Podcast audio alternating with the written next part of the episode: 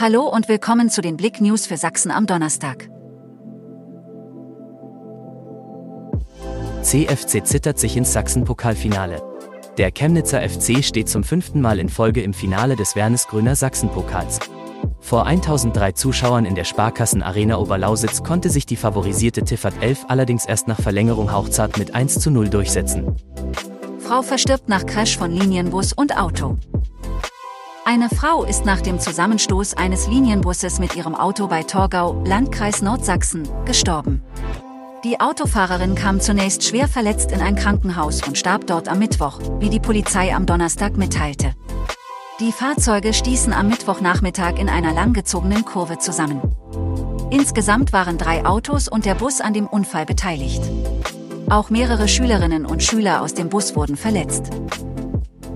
Chemnitz, Bahnsteige 6 bis 9 der Zentralhaltestelle ab Dienstag gesperrt.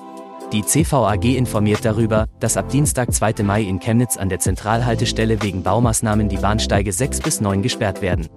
Die Sperrung erfolgt ab Dienstag 3 Uhr und dauert voraussichtlich bis zum 27. Mai an.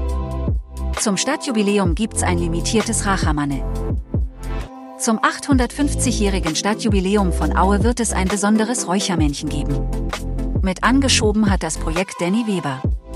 Der Auer Stadtrat sagt, wir sind im Erzgebirge und wenn wir in der Stadt schon einen Rachamanne-Markt haben und auch mit Blick auf die Bergbautradition, dann sollte es zum Stadtjubiläum auch ein Rachamanne geben.